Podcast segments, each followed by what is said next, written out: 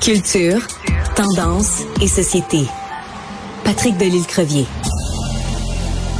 Bon, Patrick, c'est une énorme nouvelle dans le milieu médiatico, journalistico, culturello, divertissemental.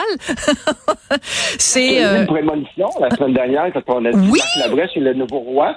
Et toi, tu as dit, mais si ça veut dire que c'est la fin de la reine, je pas nécessairement, ça reste à voir, mais finalement, euh, c'est le cas, mais c'est pas une fin, c'est pas un coup près annoncé. Euh, euh, décidé par Novo. C'est plus Julie qui a décidé de tirer, Oui, mais attends, euh... oui, attends, parce qu'on n'a pas dit de quoi il s'agissait.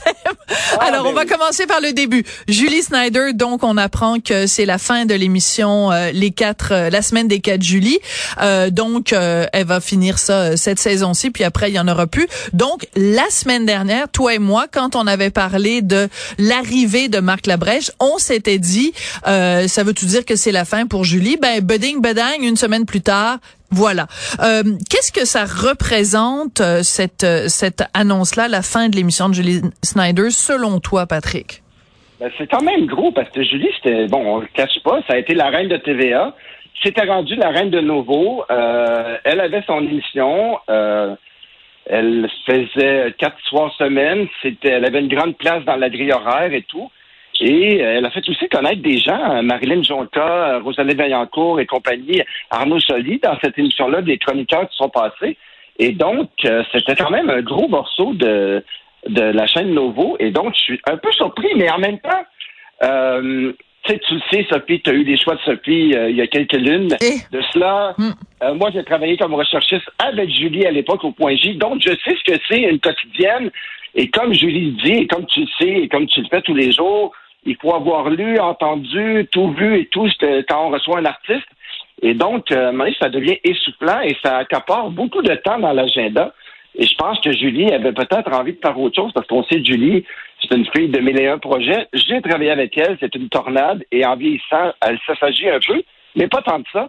Donc, euh, c'était prévisible un peu. Et bon, est-ce que Novo avait déjà euh, euh, était déjà au courant quand ils ont engagé Marc Labrèche. Euh, pour un, on sait que Marc Labrèche ce sera pas euh, quatre soirs semaine mais plutôt deux si la mémoire est oui. bonne. Donc ça reste à voir euh, mais c'est quand même étonnant mais je suis certain que connaissant Julie qu'elle va rebondir d'une façon ou d'une autre après une petite pause. Euh, on se souvient le point J ça a duré quatre ans après ça elle fait autre chose autre chose tu sais Julie est une une tornade qui passe et qui s'en va et qui revient et tout. Donc, euh, je, m'attends à revoir Julie euh, sous une autre forme euh, dans un éventuel projet à venir. Donc, mais c'est quand même une, une grosse une grosse annonce. Quand même, je pensais que Julie était partie pour quelques années encore avec cette quotidienne. Mais c'est important euh, ce que tu soulèves parce que évidemment Julie elle animait donc cette émission là et en plus de euh, le produire et de produire d'autres émissions occupation double etc etc.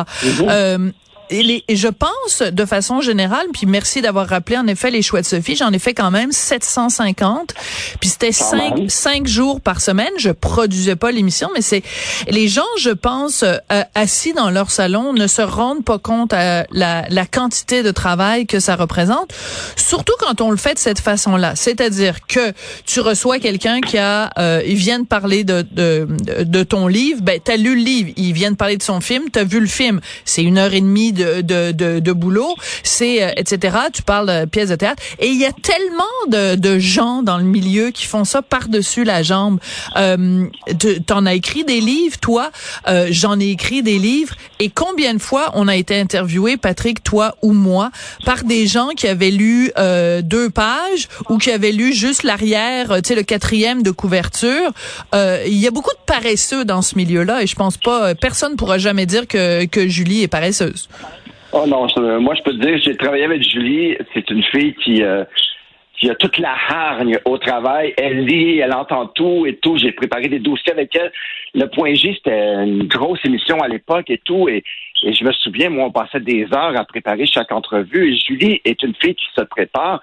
Oui, j'en ai vu effectivement. Euh, à des entrevues de Général à la radio, entre autres, où l'animateur, et je n'aimerais pas de nom, Julie, mais euh, Sophie, mais quand j'ai lancé mon livre Les oiseaux rares de Montréal, qui était un livre sur puis je veux pas faire de plug ici pour mon livre, ça fait déjà quelques années qu'il est sorti, mais c'est un livre sur les Montréalais qu'on croisait sur les coins de rue, puis qui étaient chacun, euh, c'était 52 portraits de Montréalais, puis je me souviens que l'animateur m'avait dit, pourquoi avoir choisi d'écrire un livre sur les oiseaux? Oh!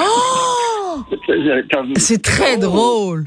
Oui, et c'est quand même une émission assez reconnue et dans une, une, euh, une radio assez reconnue aussi. Puis il, me prenait pour un ornithologue. C'était très, très drôle.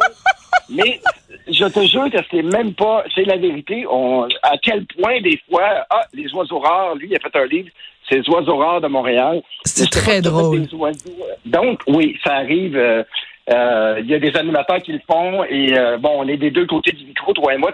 Des fois, on peut, on s'en rend compte et, et voilà. Mais oui, effectivement, une quotidienne, euh, c'est beaucoup de travail. Moi, je devais être le 7 jours où je dois tout avoir vu, tout, tout vu, tout, tout entendu, tout lu. Là, tu vois, je suis en train de lire un livre pour l'entrevue la semaine prochaine. Je sais très bien ce que c'est et à la télé, il y a toute l'image et tout qui vient avec et tout. Donc, c'est énorme comme travail. Et donc, Julie, c'est souvent des cascades, des stands, des concepts et tout. Donc, euh, laissons-lui une petite pause si elle le désire. oui, et euh, c'est toujours délicat dans le milieu de la télé parce que quand euh, quelqu'un, quand on, on, annonce euh, la fin d'une émission et tout ça, euh, sais, on sait jamais est-ce que c'est est-ce que c'est vraiment est-ce que c'est sa décision, est-ce que c'est la décision du diffuseur. Donc on, rentrera pas là-dedans, mais il reste que c'est c'est c'est quand même intéressant aussi.